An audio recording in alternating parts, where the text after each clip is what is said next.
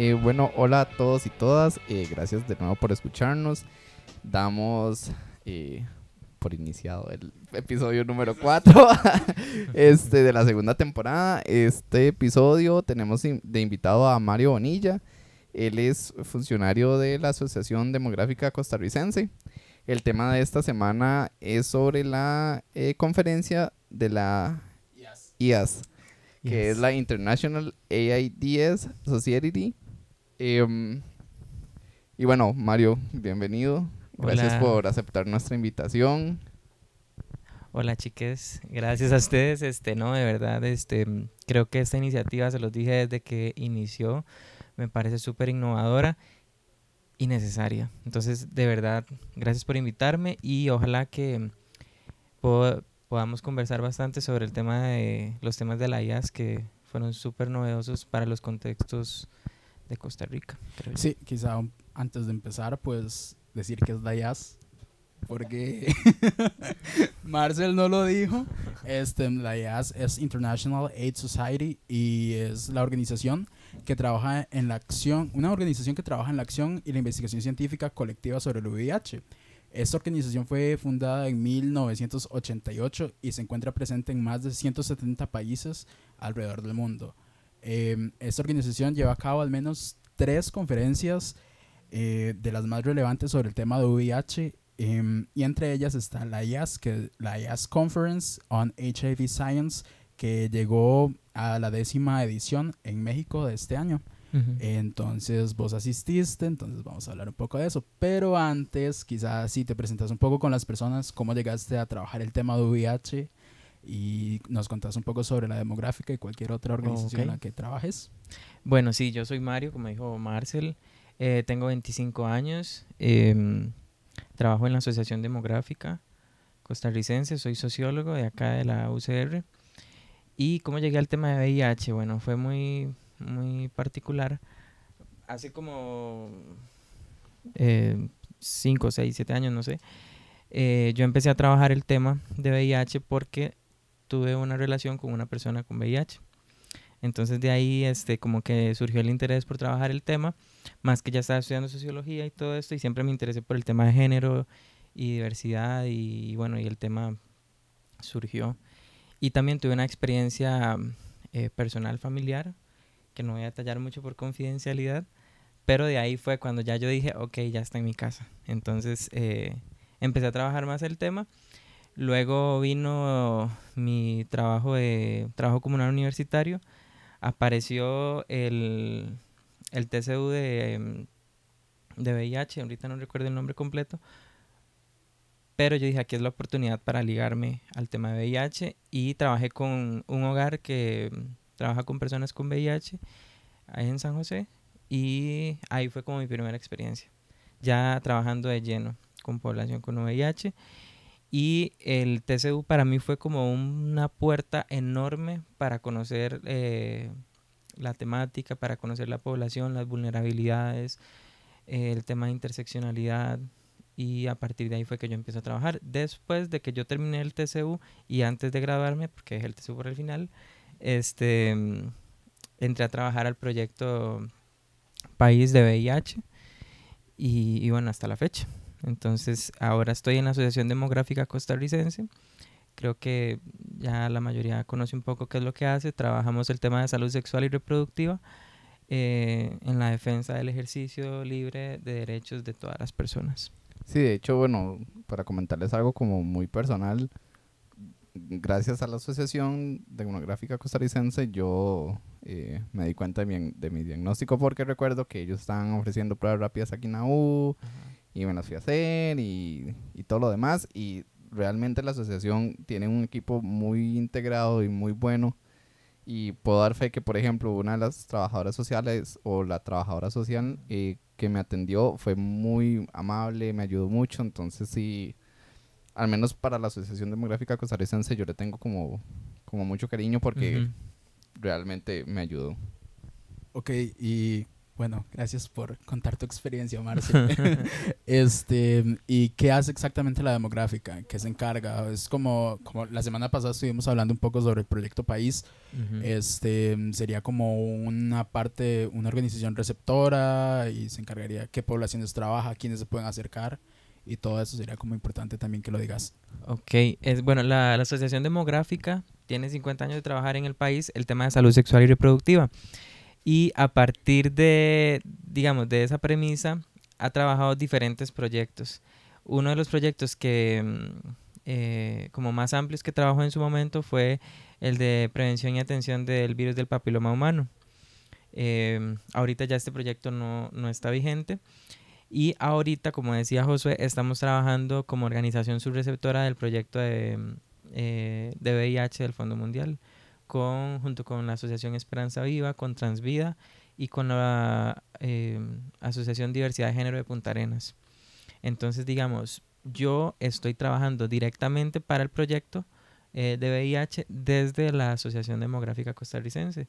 Entonces, eh, sobre esa línea, nosotros vamos a, eh, por ejemplo, universidades eh, públicas y privadas, abordamos en los CINAS, hacemos como charlas, abordajes individuales, ferias de salud, hacemos talleres temáticos, por ejemplo, de bondage, de poppers, de... eh, como temas que puedan atraer a la población y que la población está como que, como digo, las está haciendo o están en práctica, están en boga entre la población.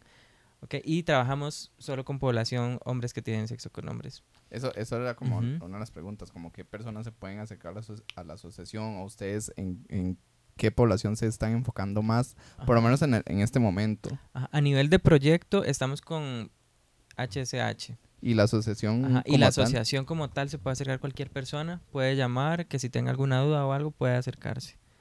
Porque este, para eso, di- eh, por ejemplo, está la trabajadora social, eh, hay otros hay otras iniciativas y demás que también se trabajan.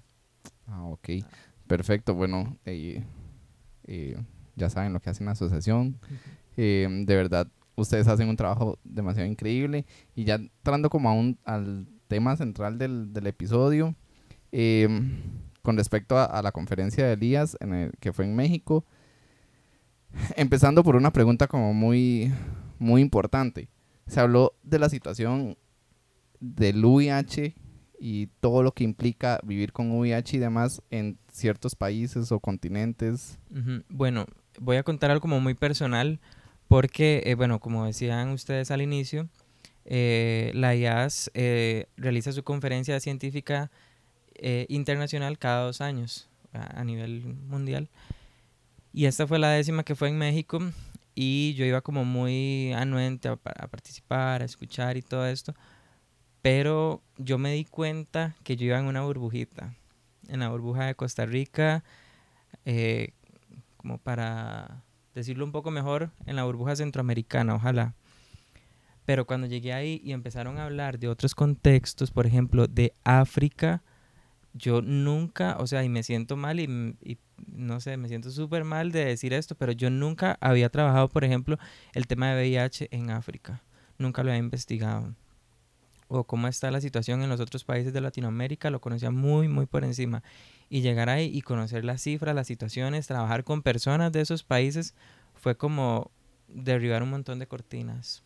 Y, eh, entonces sí, sí se trabajó mucho el tema de otros países. ¿Y qué, cuáles fueron los países que, de los que hablaron principalmente o los que puedas recordar? Ok, le estaba contando a Marcel antes que la IAS participa gente de todo el mundo. O sea, eh, habían 6.000 personas en un centro de conferencias en Ciudad de México. Y eran mesas temáticas simultáneas. Es decir, que a las 9 de la mañana habían 10 mesas a la vez. O sea, 10, 10 espacios, 10 temas.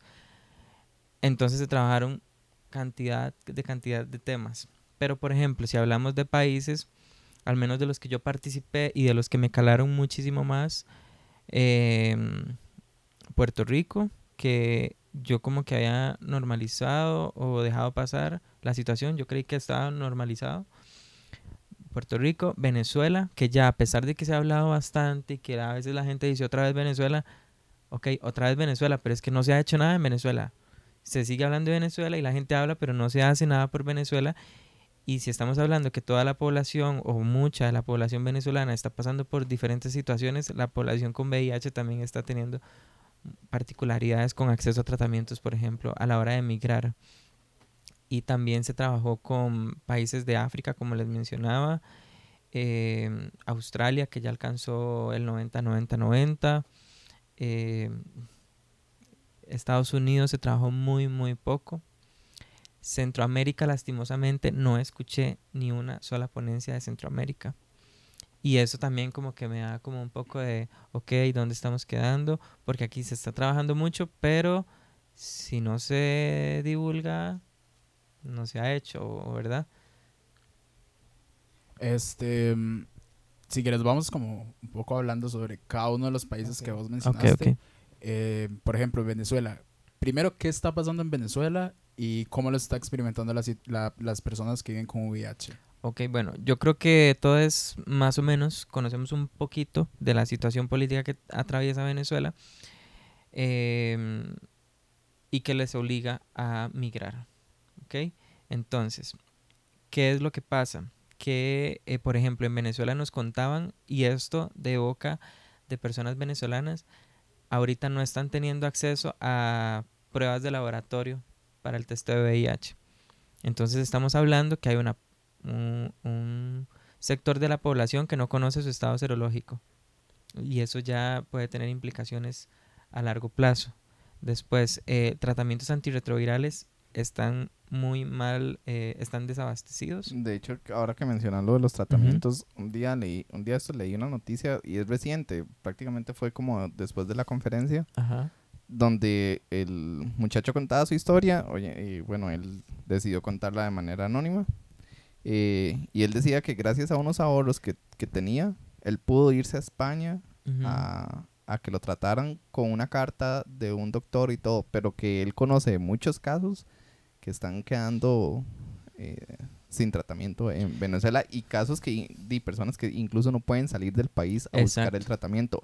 O, no sé si estaré equivocado, muchos están yendo a Colombia de, de manera tal vez ilegal, por decirlo Irregular. Este, por el, como por esa frustración de no tener su medicamento eh, y mejorar su, condición de salud. Y sí, y es que también está pasando, nos contaban que en Venezuela están migrando muchos profesionales de salud.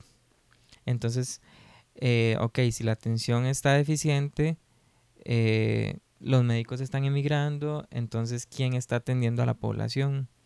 nos decían de que tenemos hospitales, decían los expositores, sin eh, infectólogos, por ejemplo, porque ya no están. Y, eh, qué sé yo, ustedes en, en, nuestro, en nuestra cotidianidad nosotros vemos que hay mucha gente de Venezuela, acá en Costa Rica al menos, de diferentes profesiones. Y nos contaban los casos de los médicos. Eh, la mayoría de personas está migrando, al menos población con VIH está migrando a Colombia es como donde hay un mayor flujo de migración eh, venezolana.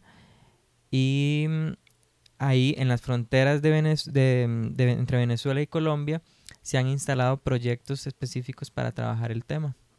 Entonces, eh, por ejemplo, nos había mm, nos presentaron el trabajo de, de, una organización que se llama AHF, no sé si la habrán escuchado, que ha tenido como proyectos en diferentes países de Latinoamérica. De hecho, me contaban que en Costa Rica trataron, pero nunca lograron los permisos. Como siempre en este país. Porque ellos, ellos eh, trabajan a partir de mm, como estos carritos, eh, eh, laboratorios. O sea, como un, como un, como un laboratorio mm, móvil. Ajá, ajá. Entonces ellos se iban por todas las regiones de los países y hacían testeos y, y todo esto en Costa Rica no se logró. Ok, en Venezuela, entre la frontera en Venezuela y Colombia, eh, tienen un proyecto HF em, donde se les está dando a las personas em, el tratamiento antirretroviral, que ya sea que viene por eh, donaciones de Fondo Mundial, de, del mismo Colombia. Entonces muchas personas están llegando a las fronteras de Colombia solo para recibir el tratamiento. Y nosotros como, como país, viéndolo de una manera externa a a la situación que está viviendo Venezuela con respecto, enfocémonos en, en, en los antirretrovirales, antirretrovirales Ujú. ¿qué se- qué- como país, ¿qué se puede hacer? O no sé si hay como a- algo que el país esté haciendo para poder ayudar a la población, o eso se son como la, eh, el Fondo Mundial, o, o no sé. Ajá. Bueno, en ese sentido, bueno, yo he trabajado con varios chicos, en este caso, que han llegado a Venezuela eh, con diagnóstico de VIH. Y este, bueno, lo que tenemos que hacer es em, referirlos a la caja para que se le haga una modalidad de seguro, ya sea que la persona lo pueda pagar o que la persona esté eh, en una situación de pobreza extrema, entonces se le da un seguro por el Estado y demás. Pero la traba es que esa persona tiene que tener una regulación migratoria. Y un- una proporción grande de la, de la población no tiene una condición migratoria regular. Entonces es como que, ok, ¿para quién es ase- asequible este tipo de... O sea, yo sé que aquí sí se les da el tratamiento, sí puede ingresar al seguro social, pero tiene que estar regular, Claro. Y entre comillas. claro. Este, y tiene que ver también como, no sé, como, no sé, como un contraste entre los derechos de una persona, derecho a, a un acceso a un sistema de salud, y también la otra parte que es como solamente si tenés cierta condición, como que se traza una línea, así como poniéndole eh, muy de colonial la cuestión, este, entre quienes pueden y quienes no pueden, y si estás, si no estás como, como en esta condición regular, comillas ahí, em, pues ya no, ya no tenés ninguna oportunidad de accesar al medicamento. Exacto, o sea, mucha gente llega acá y solicita la condición de refugio, pero ¿cuánto dura una resolución de refugio? Claro, O sea, pueden pasar dos años. claro. ¿Y qué pasa con el tratamiento? Y nosotros desde las organizaciones no podemos darle a la gente un tratamiento porque no sabemos la condición que tenga esta persona, cómo es su, cómo es, es, eh, su virus, cómo es su carga viral, no sabemos. Sí, como que debería priorizarse por estar por encima la salud más que la condición migratoria. Ajá. Exacto. Y, por ejemplo, aquí eh, desde el proyecto Fondo Mundial sí se trabaja con población migrante. Tenemos como eh, el- algunos contactos con migración y extranjería. em, pero sí, digamos, puedo hablar muy bien de los proyectos que hay en Colombia que están trabajando directamente en la frontera con la población. Eh, y también nos contaban de que se generan muchos nuevos diagnósticos, que es lo que decía al inicio. Las personas en Venezuela no tienen acceso al laboratorio, no tienen cómo eh, eh, conocer su estado serológico, entonces por eso también están migrando. Entonces la situación está muy, muy complicada. Y a veces como que, bueno, no sé cuánto lleva la crisis en Venezuela, ya lleva muchos años, Claro. como que cinco años o más. Ajá. Bueno, cinco años visibles, ¿verdad? visibles de que todo el mundo habla de Venezuela, pero no sabemos, solo la gente de Venezuela que está ahí puede decirnos cuánto lleva la crisis. Pero ya son muchos años y mucha gente dice como, ay, otra vez Venezuela, ay, otra vez Venezuela. Pero, o sea, lo que les decía al inicio, otra vez Venezuela, pero ¿qué se está haciendo en Venezuela? Claro. No- yo no quiero, y yo creo que nadie quiere que eso se llegue a normalizar. Y en hay gente de Venezuela en todas partes del mundo y no por nada están saliendo. También las condiciones de... mm, No es solo el, tema de, de antirretrovirales es prioritario, pero también hay que ver las condiciones de salubridad, de alimentación, el acceso a, mm, a otros medicamentos de otras, de otras enfermedades o cuestiones que puedan afectar a la población. Todo eso está ahí. Todo se conecta con todo. Sí, todo es, hay demasiada interseccionalidad siempre. Este, y más que todo, creo que la pregunta de Marcel iba más que todo a como sociedad, no tanto desde las organizaciones, Ajá. ¿qué podríamos hacer nosotros como para tratar de, de ayudar en cierta manera? Si bien no podemos ir y dejar, digamos, como hablábamos hace unas semanas, de intercambiar los medicamentos, que Ajá. compartimos el tratamiento, cosas así, porque ya estamos en otro país y todo esto, como cómo podríamos ayudar en cierta medida a esta situación. Eh, la pregunta está como muy, muy, muy heavy, de verdad. Sí, Porque es que, eh, a ver, no quiero decir que no podamos hacer nada, pero yo creo que nosotros eh, deberíamos empezar por no, no callarlo, como que hablarlo, ser siempre intensos, intensas con este tema, por lo menos que lleguen, que, que la gente sepa que, las, que en Costa Rica se está trabajando el tema, que en Costa Rica la población está preocupada, que hay organizaciones que quieren hablar del tema de Venezuela. Y ok, hablemoslo, pero papelitos hablan, dicen. Ajá. Entonces hay que hacer incidencia, hay que ver eh, desde las diputaciones, desde las municipalidades, y yo sé que esto es un poco utópico, ¿verdad? O sea, yo, pero me cuesta un montón, pero es que solo así, o sea, si no llegamos a los espacios de tomas de decisiones, no se van a generar... eh, eh, no, no se van a generar cambios. Claro. Nosotros hemos trabajado bastante con migración, por lo menos para que nos apoyen con, con ciertos casos, como les decía. Eh, por ejemplo, Venezuela se habló muchísimo. ¿Por qué? Y no es que quiera menospreciar a Venezuela, pero ¿quién era Venezuela antes? Era casi una potencia, ¿verdad? Y, y era un país súper rico eh, y un montón de cosas que se dan en Venezuela. Pero también eh, se habló mucho en la, en la IAS de Venezuela, pero no hablaron de la situación que está viviendo Nicaragua, que es un país centroamericano. Tampoco hablaron de la situación de Honduras o El Salvador. Claro, Y eso también nos deja así como en qué posición dejan a Centroamérica. claro. Eso es sumamente importante, como tratar de... Creo que algo que ocurre como personas con VIH muchas veces es que nos encerramos en la burbuja. Que, Ajá. ok, acá tenemos seguro social y nos dan el tratamiento gratis, que tiene sus fallas y todo esto, pero no empezamos a analizar la situación desde la interseccionalidad, como vos decís, y cruzarlo con la migración, con crisis políticas, con el acceso a una buena alimentación, a espacios de recreación y todo esto. Creo que es importante que nos empecemos a cuestionar eso. Y también creo que debemos sensibilizarnos mucho con el tema de migración. Porque, a ver, ponernos en la posición del otro. O sea, esa persona no se vino acá porque qué chiva Costa Rica. No, o sea, se vino porque fue el país que, que le pareció en su momento un poco más accesible o porque es un país de tránsito, porque hay mucha población que solo está de tránsito acá. Pero, o sea, lo que implica dejar o sea, eh, tu país, tu familia, tus cosas, tus emociones, todas quedan allá. Entonces creo que debemos empezar por generar un poco de empatía o reforzar la empatía con las poblaciones migrantes, que si bien muchas están migrando, este, porque ya eh, la situación no, no, no es sostenible, hay otra proporción muy grande que está eh, migrando en condición de refugio porque su vida corre peligro. Entonces, Sí, hay- igual, digamos, como decía Josué y como decías vos, Mario, que a veces estamos como metidos en la burbuja de que Costa Rica, el sistema de salud, que esto y que lo otro. Pero también tenemos que ser conscientes que si el sistema de salud empieza a fallar, empieza a tener sus problemas, y no solo el sistema de salud desde el Estado, porque claramente tenemos diputados muy ineptos, em, podríamos, ojalá que no, llegar a situaciones como la que está pasando Venezuela u otros países centroamericanos. Costa Rica dicen que es como el país, el, el país que está mejor en salud de Centroamérica y todo esto. Pero ahorita yo creo que todos podemos eh, identificar que Costa Rica también está atravesando una crisis económica o política. No sé cómo ustedes la, Política. o de, de todo. y de verdad, hay muchas cosas que no se están trabajando y que solo se dejan pasar y pasar y pasar.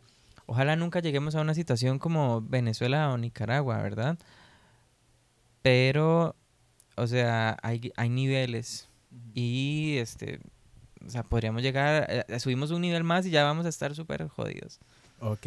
Y ahora, ¿qué sucede en Puerto Rico? Ok, vean, también con muchísima pena. Qué calor.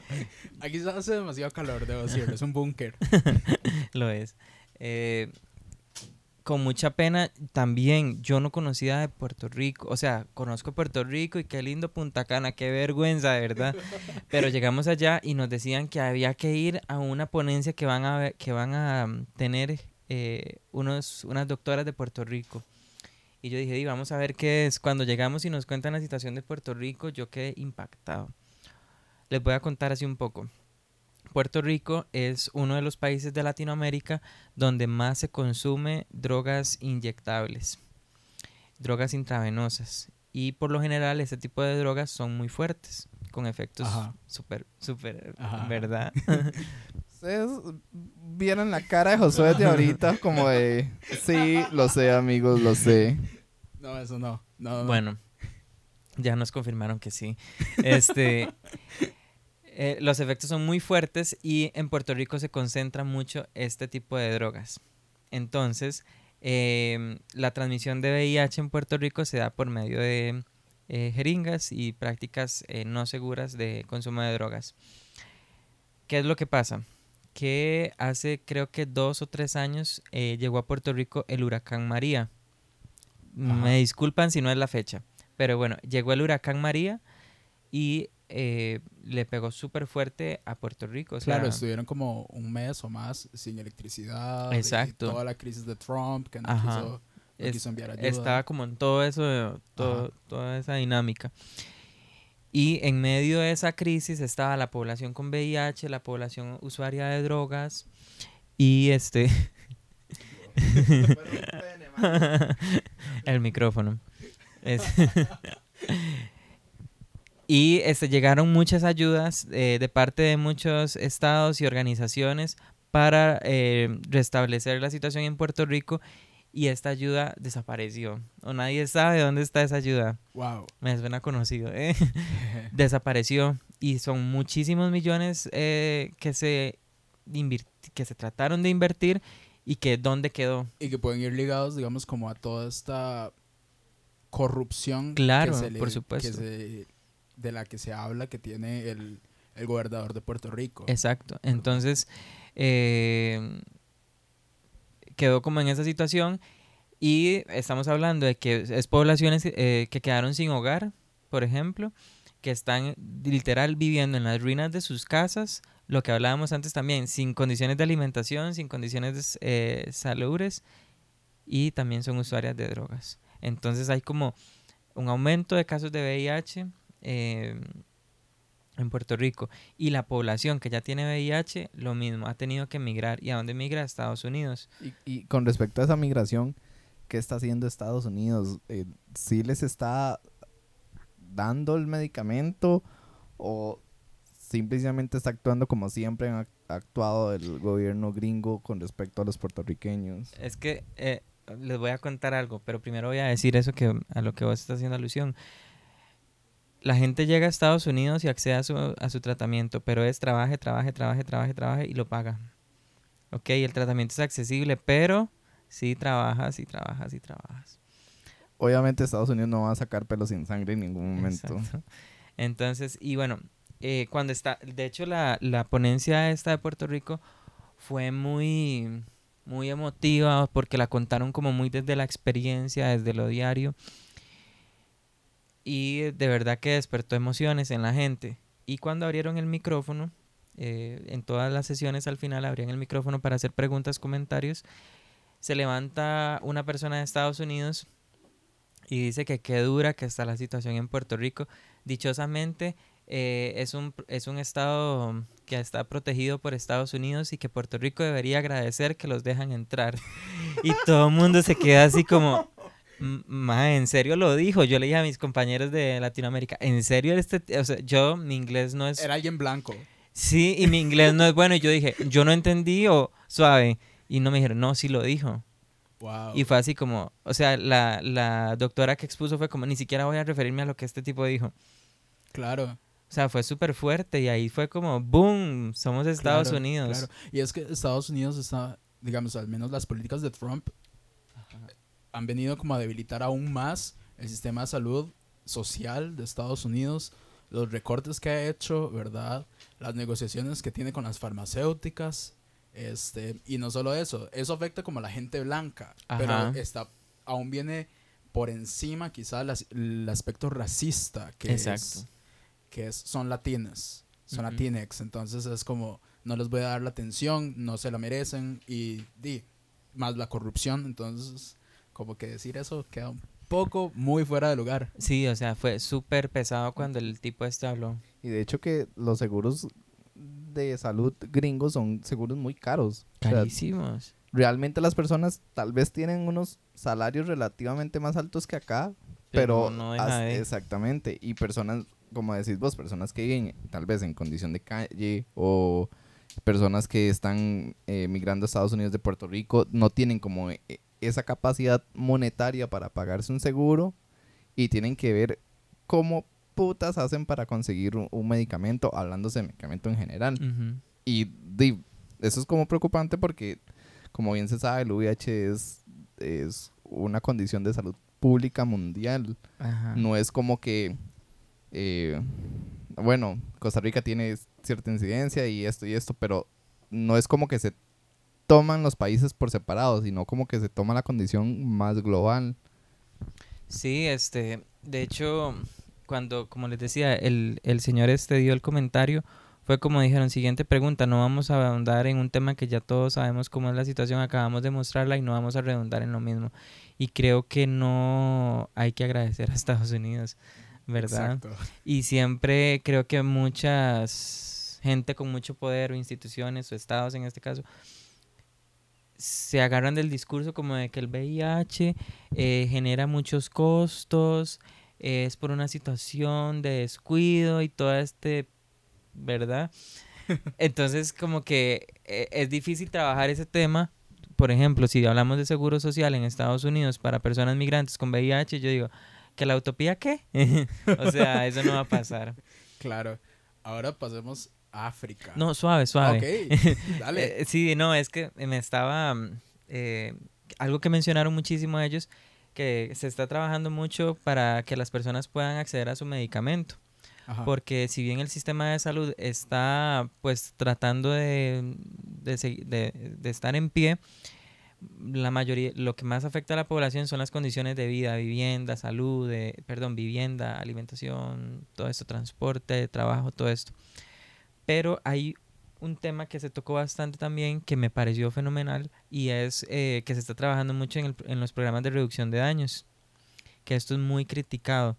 Ok, no sé si lo, No, explícalo. Ok, el programa de reducción de daños es el consumo de drogas o de sustancias alucinógenas em, bajo los mejores, bajo, a ver, cuidados.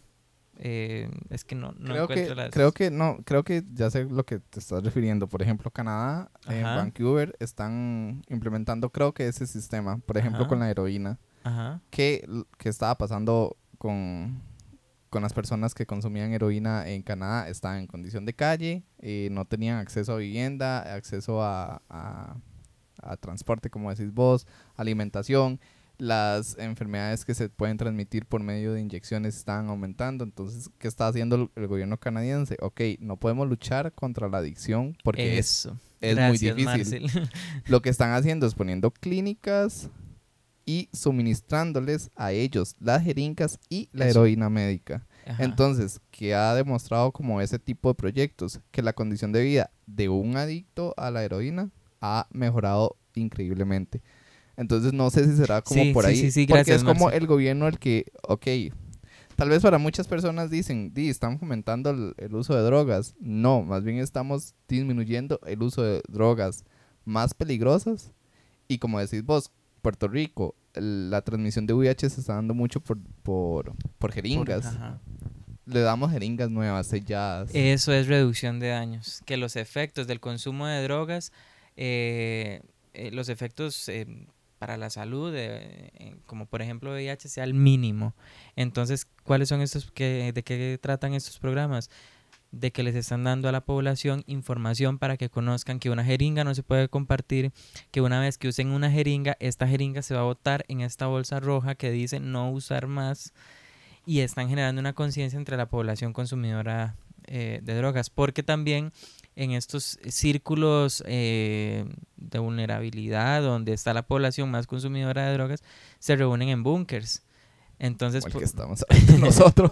se reúnen en búnkers, entonces estos programas llegan directamente a estos búnkers y les dan las jeringas, no es que se la dan uno por uno, bueno, me imagino que también, pero ellos trabajan más que todo en el tema grupal.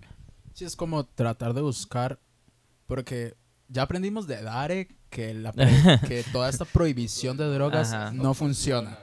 Es como intentar que si se va a consumir, que se haga de la forma más responsable posible. Exacto. Y que- yo apuesto por eso, la verdad. Ajá, y también, o sea, algo, bueno, a hacer cara como de ñam. de placer. algo también que, que se trabajó mucho en, en México, y lo vamos a tocar, si se puede, más adelante, es el tema de las decisiones. En el tema que estamos hablando, si usted decide seguir consumiendo sabiendo ya todo lo que esto conlleva, bueno, yo ya no puedo decirle, no, no, no, no. O sea, yo puedo hacer un intento porque usted eh, deje el consumo, pero si ya usted decidió que quiere seguir consumiendo, es decisión suya. ¿Y por qué traigo esto y por qué se trabajó mucho en México? Porque también decían que hay que respetar la decisión de las personas que deciden no consumir tratamiento antirretroviral. eso es lo que hemos nosotros hablado un poco, digamos, yo fomento a las personas a tomarse el, medicamento, pero si somos conscientes de que las personas son tienen su, su propia decisión y, si quieren tomarlo y si no, pues... Exacto, su decisión. Eh, bueno, ahora sí, José. En África, África. ¿Qué está sucediendo con África? Que sí, di, creo que no es como, como un tabú y no es como algo tan, tan no cercano a la realidad que África tiene los, los índices más altos de, de VIH, si no me equivoco. Sí, como les decía, yo... Digamos, ¿cómo se está dando el tipo de transmisión? Eh, ¿Cuál es el factor o la vía más alta, si, si sabes, de, de transmisión del VIH en África, por ejemplo? Bueno, les miento si les doy así como cifras exactas porque eh, fueron, fueron demasiadas cifras y no me da tiempo. Pero, eh, bueno, primero tenemos que empezar por decir que África son un montón de países, pero que nosotros decimos África, ¿verdad? y que África, no sé, ¿qué piensan ustedes cuando dicen África? Ah, cebras. Eh. Which is racist. Safaris. Debo decir que es racista. No, Di, ¿qué puede pensar uno en África? Que es una de las poblaciones con más problemas de, salud en el aspecto de, servicios de salud eh, más grandes a nivel mundial. Sí, y es muy contradictorio porque, ok, África está rodeado de Europa donde hay el mayor poder económico. África es un territorio enorme. Sí. En África hay ciudades. sí. y, también hay, y también hay cebras. Entonces, lo, lo, al menos desde este lado del mundo, lo que sabemos de África, bueno, estoy generalizando, es muy poco. Claro. Entonces también como, ok, estamos en una burbuja costarricense, todo bien, pero estallemos la burbujita y vayamos a buscar un poquito más de lo que hay allá. Sí, una, hace poco estabas escuchando un podcast, eh, Furia Rosa, que, Fusia Rosa, creo, este, se me olvida, son unas españolas que invitaron para hablar por ahí del 2016 a una a una persona que trabaja el tema con VIH en África y hablaba un poco, digamos, sobre todo el racismo que existe cuando se habla de este tema, ¿verdad? Por ejemplo, una de las cosas que decía y que yo también he reflexionado por un tiempo es que el tema del VIH empezó a ser relevante cuando empezó a afectar a hombres blancos. ¿verdad? Antes no se hablaba de VIH, ¿verdad? Y siempre se dice, como viene de África, viene de África. como, todo lo malo viene de África. Como el, como el papiloma, viene de África. Todo se dice que viene de África, ¿verdad? Pero es, es, este discurso de que viene de África también es algo racista, ¿verdad? Y también, eh, también nunca ha sido prioridad, en realidad, para las organizaciones. Sorry, hay que me meta con este, en este territorio. Dale, este, para las organizaciones, para los gobiernos, nunca ha sido prioridad el tema del VIH en África porque no afecta a personas blancas, ¿verdad? Porque las personas negras tienen un acceso diferenciado a la salud, ¿verdad? Está todo el trasfondo histórico que tiene África de colonialismo, de, opresión, de violencia. Entonces, por ahí iría un poco la cosa, ¿verdad? Sí, de hecho, bueno, para contarles de un poco en África, se habló mucho de una región que se llama Lesoto. En África. En esta región, más del 40% de la población vive con VIH. Estamos hablando que esta población son 800 mil personas. Ahí saquen su matemática cuánto equivale el 40%. No lo sé. Pero es bastante para una población tan pequeña. O sea, es un 40% de la población que vive con VIH. Y ahí se está dando mucho, em, en general en África, eh, la infección en mujeres. ¿Okay? Claro. Y, y, y la preguntaba a alguno de ustedes que cómo se está, cuál es la vía y todo esto. El 42% de, mm, perdón, la transmisión de madre a hijo es del 42%. Ok, en Costa Rica, dichosamente, estamos prácticamente en cero. Me por los que la por los- transmisión vertical es como la que Ajá. más está afectando por, por lo mismo. No sé si hablaron, si, si tocaron el tema de si ellos tienen como acceso a hacerse pruebas a esto y el otro. Pero suponiendo como el rezago que tiene África en, es- en este tema, di muchas eh, mujeres que quedan embarazadas no saben eh, su estado serológico con respecto al VIH y por ende eh, di, tienen el bebé, le dan de, de, de mamar y demás. Y pucha, o sea, también ahí se está dando la Sí, transmisión. sí, entonces hacían mucho énfasis en que eh, gran parte de la población está adquiriendo el VIH, más bien nacieron con VIH. Y eso a largo plazo, pues la calidad de vida puede ser un poco más, más comprometida. Entonces eh, se han generado como diferentes proyectos. Hablaron solo de una experiencia, de un proyecto en África.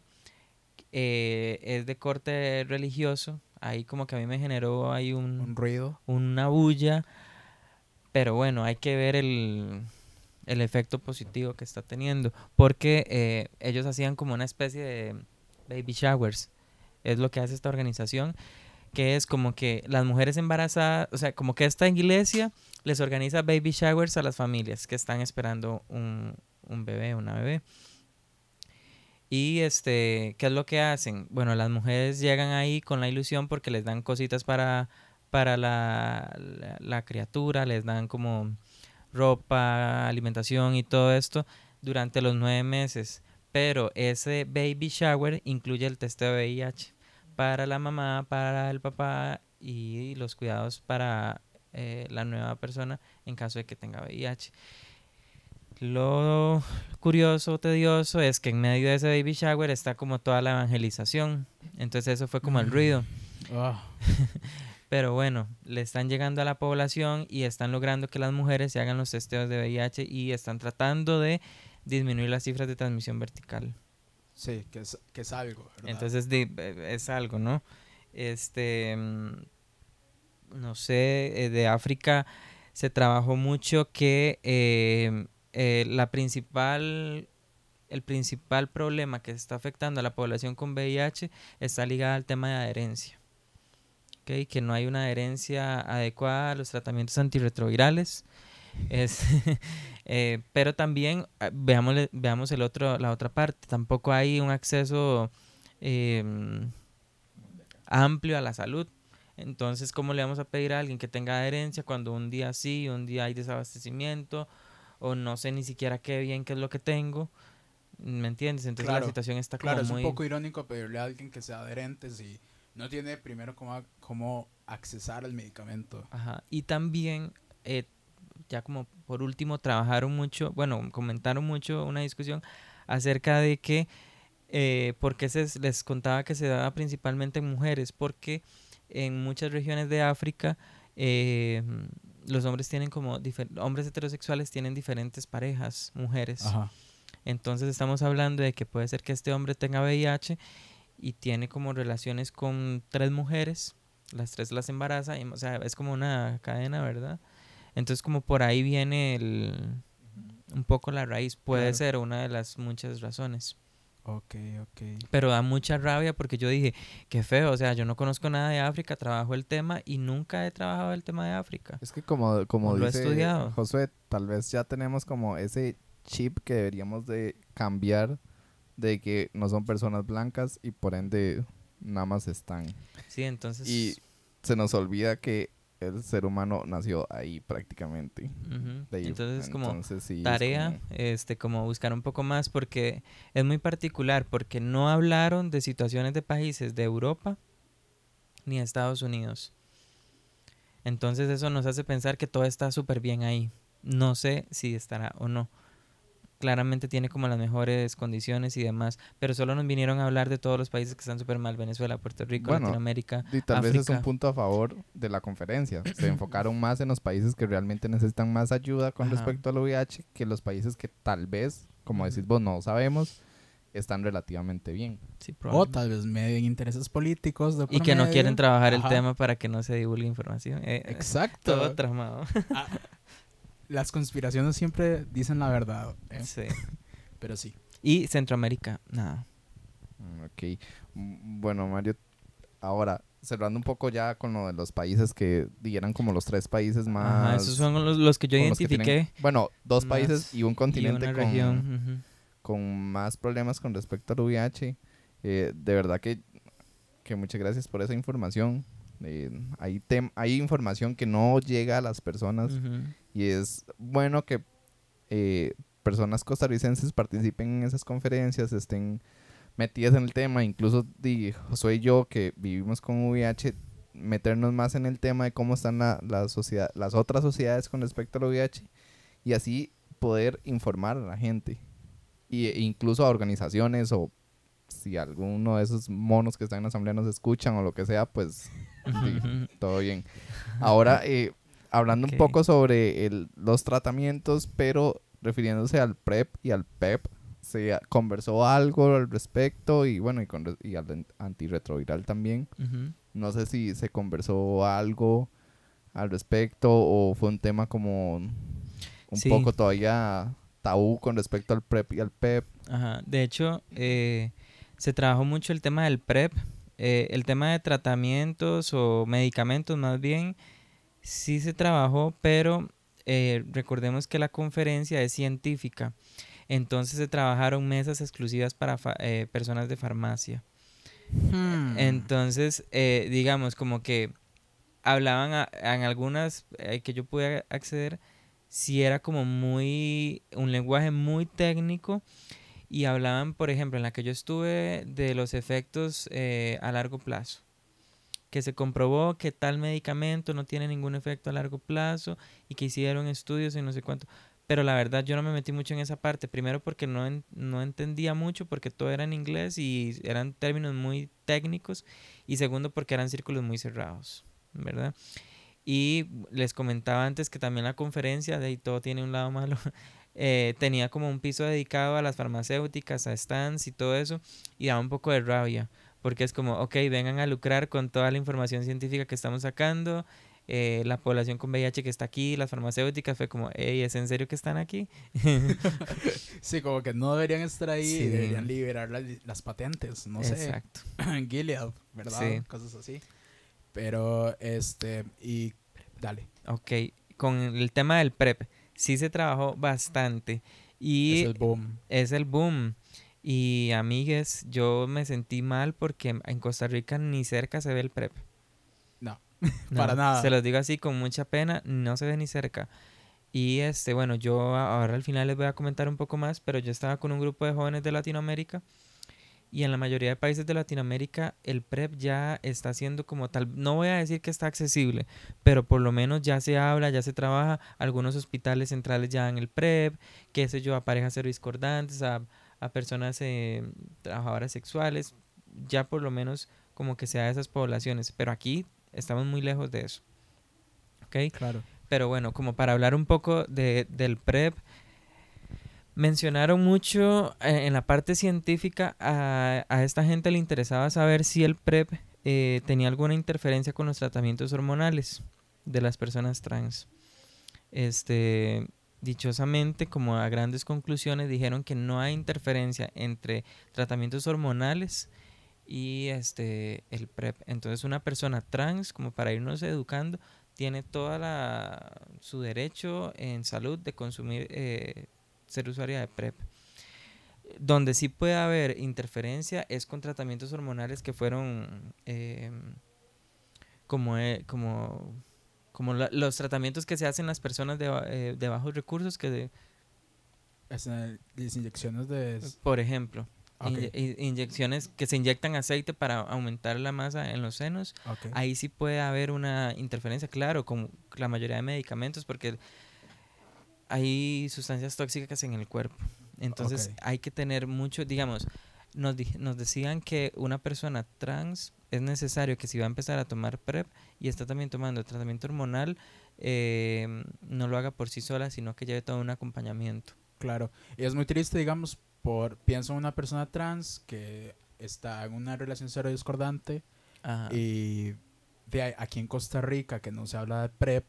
¿verdad? Y quiere prevenir, digamos, digamos, compra en X farmacia que lo distribuye aquí en el país sin autorización Ujú. a unos 200 mil colones el Ujú. tarrito de PrEP y comienza a consumirlo, puede exponerse a ciertos riesgos porque no está este acompañamiento. Y jamás, Exacto. y jamás va a llegar a decirlo ante una, una persona profesional en medicina porque va porque es como Y es, es muy pesado porque es como otra carga que llevan las personas trans. claro, Es como otra, es en serio otra.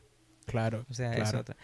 Y bueno, eh, también conversamos nosotros también que eh, el tema de PrEP debe ser como un tema de salud pública. eh, ya se trabajó desde la Organización Mundial de la Salud como que debe estar asequible para toda la población. A Costa Rica no ha llegado ese documento, yo creo. Wow. y no creo que llegue en los próximos tres años. Sí, no, este, pero bueno, ya está instaurado.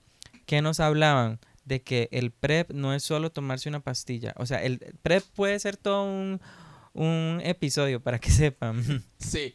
Pero, por ejemplo, así muy rápido, PrEP no es solo tomarse una pastilla diaria. El PrEP tiene que ir acompañado de un este compromiso de la persona por hacerse tus- sus testeos constantemente. El PrEP tiene que ver directamente con la adherencia, porque nada Claro. sirve que yo esté tomando PrEP si un día sí y un día no. Al final voy a hacer resistencia. También debe ir acompañado de un personal médico. No es solo que la farmacia me lo venda y ya. Ajá. ¿verdad? Sino de que haya eh, un, un profesional en medicina que me oriente y nos decían un personal que esté sensibilizado y que no sea estigmatizante. Porque también, yo no sé si ustedes han escuchado de que eh, hablar de PrEP es eh, eh, promulgar la promiscuidad y yo, "Mae, No. ¿es en serio? Entonces, Como hablar de condones, de la Ajá. inyección contra el papiloma, del condón femenino, de la pastilla Todo anticonceptiva, de todo lo relacionado a la parte sexual en Súmele este prep. país. Exactamente, es como Ajá. muy cuestionable. Y recuerdo que el infectólogo que me trata a mí, él me dijo que efectivamente la caja no maneja el PrEP. Y, di, es triste porque, digamos, por ejemplo, yo tengo una relación cero discordante y mm, mi novio no, digamos, no, nunca hemos como pensado en que él tome PrEP, pero si fuese el caso que quisiera, como dice Josué, No tiene puede. que conseguirlo en farmacias privadas y demás, y no son 50 mil colones a- al año, ¿verdad? O sea, sí. ni siquiera al mes. Entonces, O sea, yo soy Team Prep. O sea, yo obviamente a favor del Prep. soy team coger. No, mentira.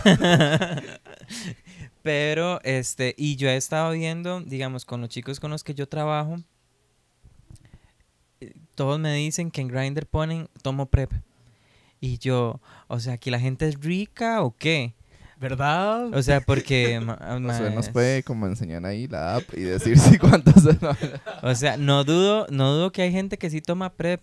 Claro, pero es gente de un determinado nivel económico. ¿Quién puede, lo, mismo, Josué, que estamos hablando del poder y la acumulación de capital y todo esto, ¿quién puede acceder al PrEP? Porque unos tienen más acceso rápido por la- Y no, y no solo eso, sino el acompañamiento que tienen. Ajá. Hay nulo acompañamiento. No, entonces, nulo, nulo, ¿De total. qué, ¿De qué sirve tomar PrEP si no te estás haciendo las pruebas constantemente y si no te están, te están valorando constantemente? O sea, Ajá. Y es- también es irracional. decían, el PrEP eh, es muy eficaz y tiene toda la adherencia y todo esto que acabo de decir, pero antes de hablar de PrEP o en conjunto hay que desmitificar. Yo creo que para nosotros que estamos como en este búnker, sabemos que el PrEP es para VIH, pero afuera el PrEP es mágico y no, o sea, el PrEP es VIH, pero también está sífilis, clamidia y gonorrea, que son las eh, otras infecciones que acompañan por lo general el diagnóstico de VIH. Claro. Entonces, eh, también, eh, ojo, gente, el PrEP es solo VIH.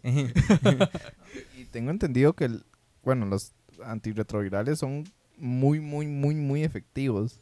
Pero el. PrEP todavía está en estudios de que no alcanza, no sé si es como el 93, 94% de efectividad. Entonces, pues, pero no eh, estoy seguro de ese dato así como tan... Así como dártelo del dato, no. Pero sí, nos, sí se comentaba que eh, es efectivo siempre y cuando tenga la adherencia adecuada.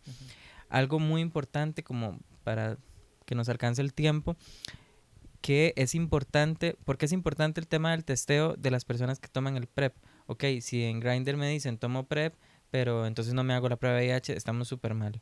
Porque si por algún motivo, lo que dice Marcel, el PrEP no funcionó porque todos somos demasiado diversos y eh, nuestro organismo no aceptó el medicamento y me infecté de VIH y sigo tomando PrEP, eh, el cuerpo va a hacer resistencia a los tratamientos antirretrovirales.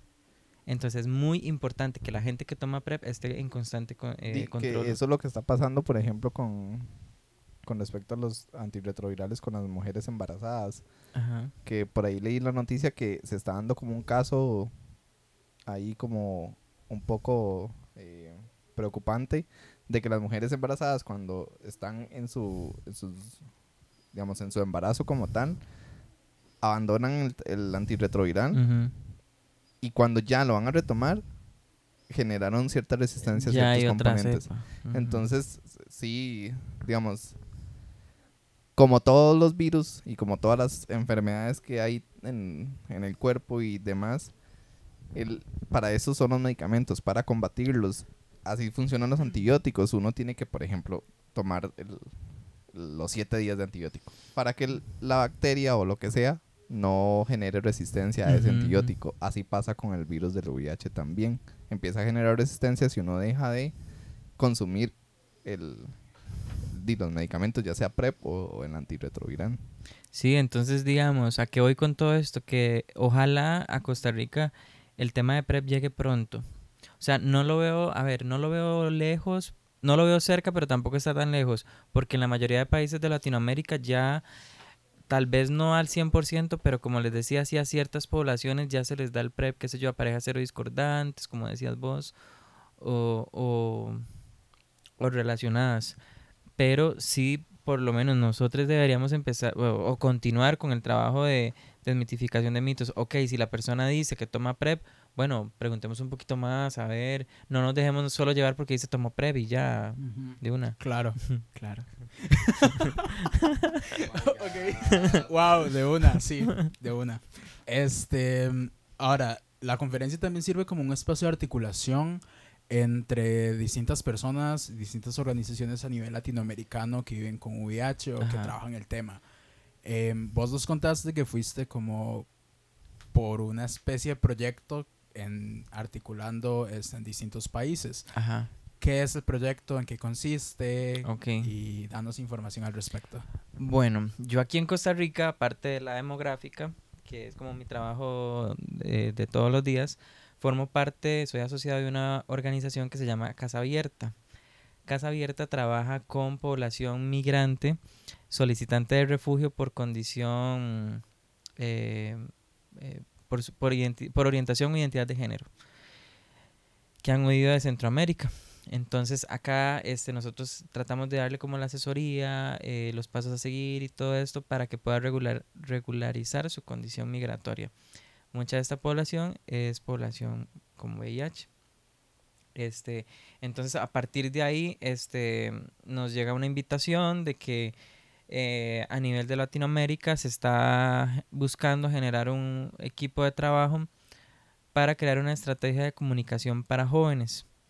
Entonces se creó una, un grupo en el que a, mí me incluyeron, donde hay personas con VIH, personas que no tienen VIH, eh, personas eh, gays, eh, hola, personas heterosexuales, había una chica bisexual y había una chica trans que no pudo llegar, paréntesis, eh, nadie de Bolivia pudo ir a la IAS.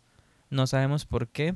Entre ellos esta chica eh, de Bolivia que era mm, que es trans, no pudo llegar. No sabemos qué es lo que pasó en Bolivia, pero nadie le dieron eh, acceso para llegar a México. Entonces, paréntesis, cierro. este, entonces se conformó un equipo muy diverso eh, de varias partes de Latinoamérica, por ejemplo, Costa Rica, Honduras, México, Venezuela, radicado en México, eh, Argentina, Perú, Colombia, Chile y Brasil y otro que se me queda.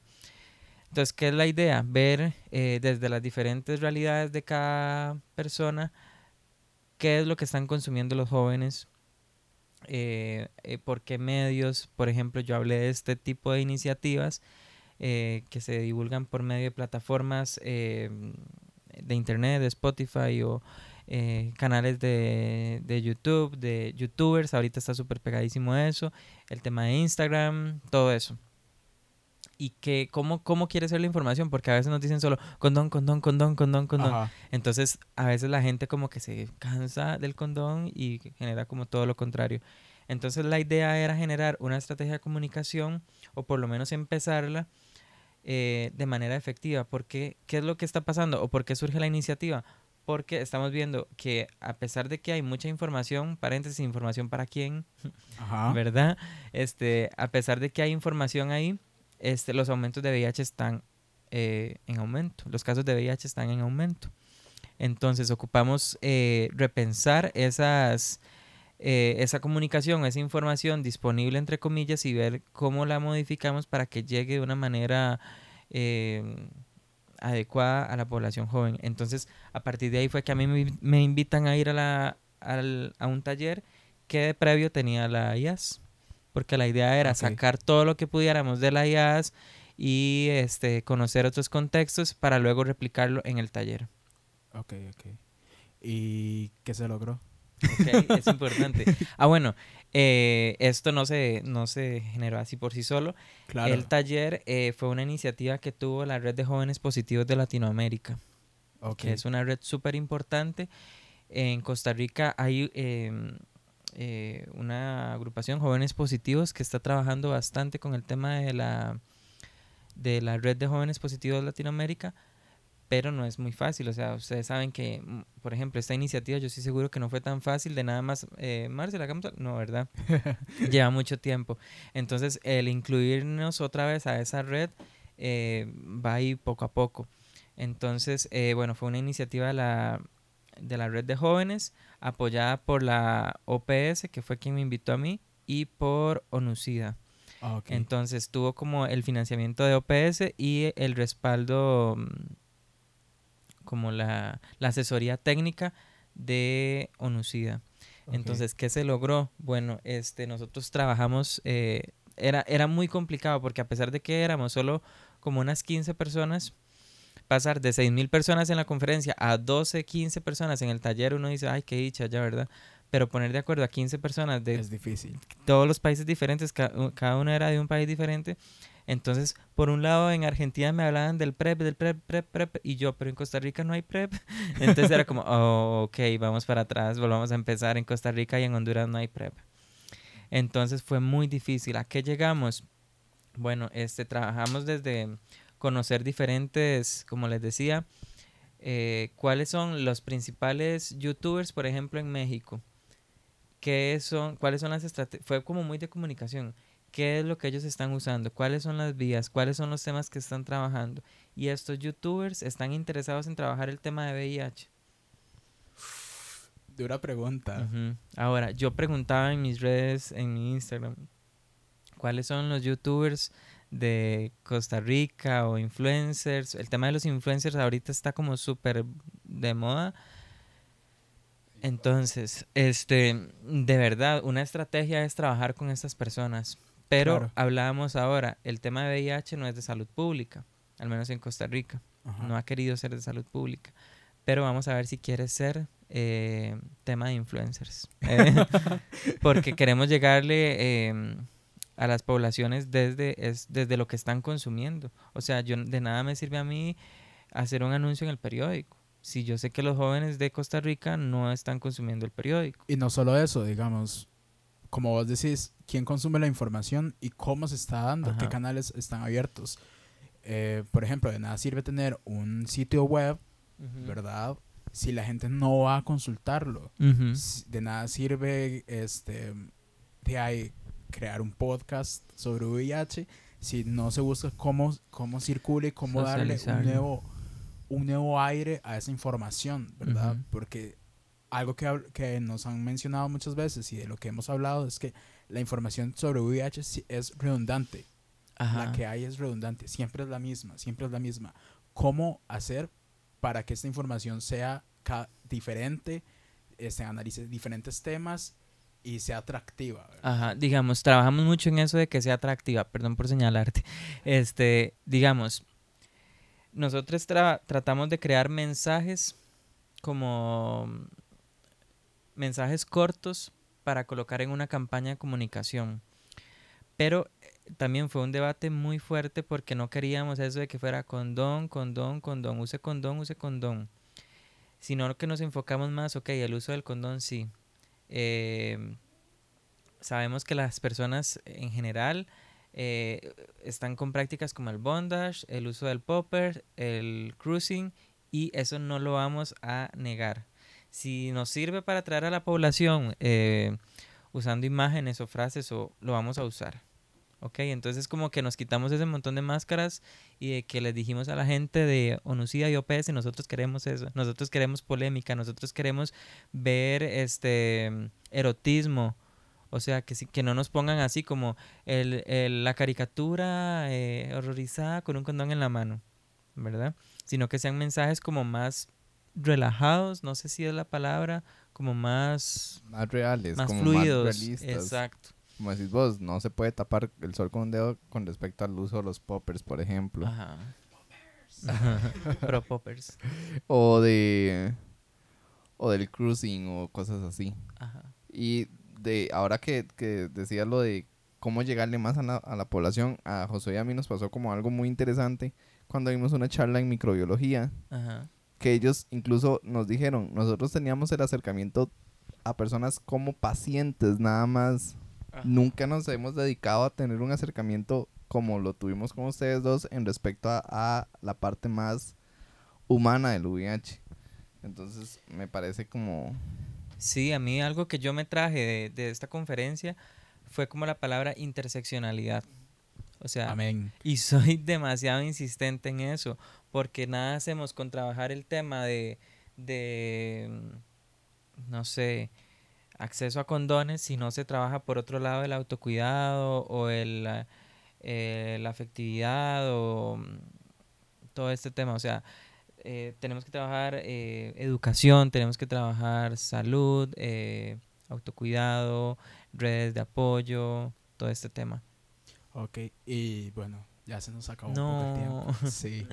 Este, pero la, o sea, puedes volver cuantas veces quieras ahí. Conste, Súper bien. conste. Súper Eh, bien. no, Es- sí. Este, ahora, em, redes que tengan para la demográfica y también para Casa Abierta. Sí. Este, bueno, eh, la demográfica está en Guadalupe. eh, el un corte comercial, el 20 jueves 29 a las 10.30 vamos a tener pruebas de VIH en la demográfica. Eh, si la gente está interesada, tiene que meterse a la página de la demográfica y buscar el, el post, porque hay que hacer inscripción porque eh, tenemos pocos, Pocos espacios. pocos espacios. Eh, estamos en Guadalupe, pueden buscar Asociación Demográfica Costarricense en Facebook.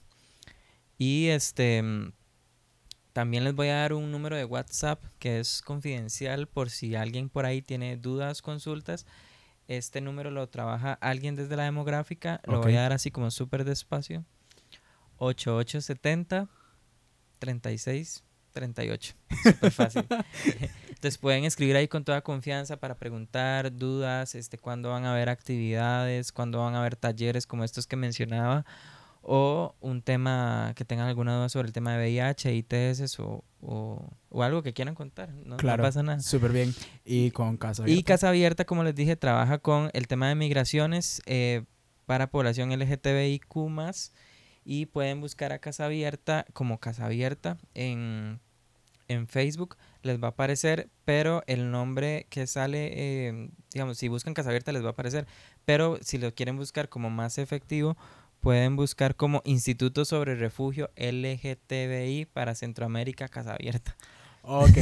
un poco largo, pero Sí. se llega. Sí, sí, sí, pero ahí, o si no, este, pueden mandar acá un mensaje y ahí Sí, los digamos, todo, redireccionamos. todo, toda esta información eh, se la vamos a pedir a Mario para postearla en las redes. Sí, sí, de fijo. Porque creo que es como importante que le llegue no solo a las personas que, le- que nos escuchan, sino de aquellas que, que tal vez no, no escuchan, no han escuchado este episodio o, lo- o, o demás. Sí, de verdad, las, las puertas están abiertas, los canales de comunicación, ahí tratamos de estar muy pendientes para contestar lo antes posible. Entonces pueden escribir. Bueno, Mario, muchísimas gracias. No, a Eh, te agradecemos demasiado. Em, la invitación queda abierta. Cuando tengas otro tema ahí que, que quieras. Eh, ¡Wow! y gracias. Ok, no, no, no, es, gracias a ustedes, de verdad, desde el inicio les dije, este Ay. espacio me parece súper relajado, me encanta. Y gracias por la invitación abierta. wow, todo está abierto. Bueno, está bien. Este, Volveré. Dina, Gracias, chicos. Bueno, este, y no, esto sería por esta semana. Ya saben, este, en pruebas la otra semana, el 29. Este, les vamos a estar compartiendo ahí como la información por Instagram, por Twitter y Facebook todavía lo usamos. Facebook es lo peor. Facebook es lo peor, entonces probablemente no. Pero en Instagram y en Twitter los vamos a estar compartiendo. Este, un saludo, que estén bien y nos escuchamos la otra semana.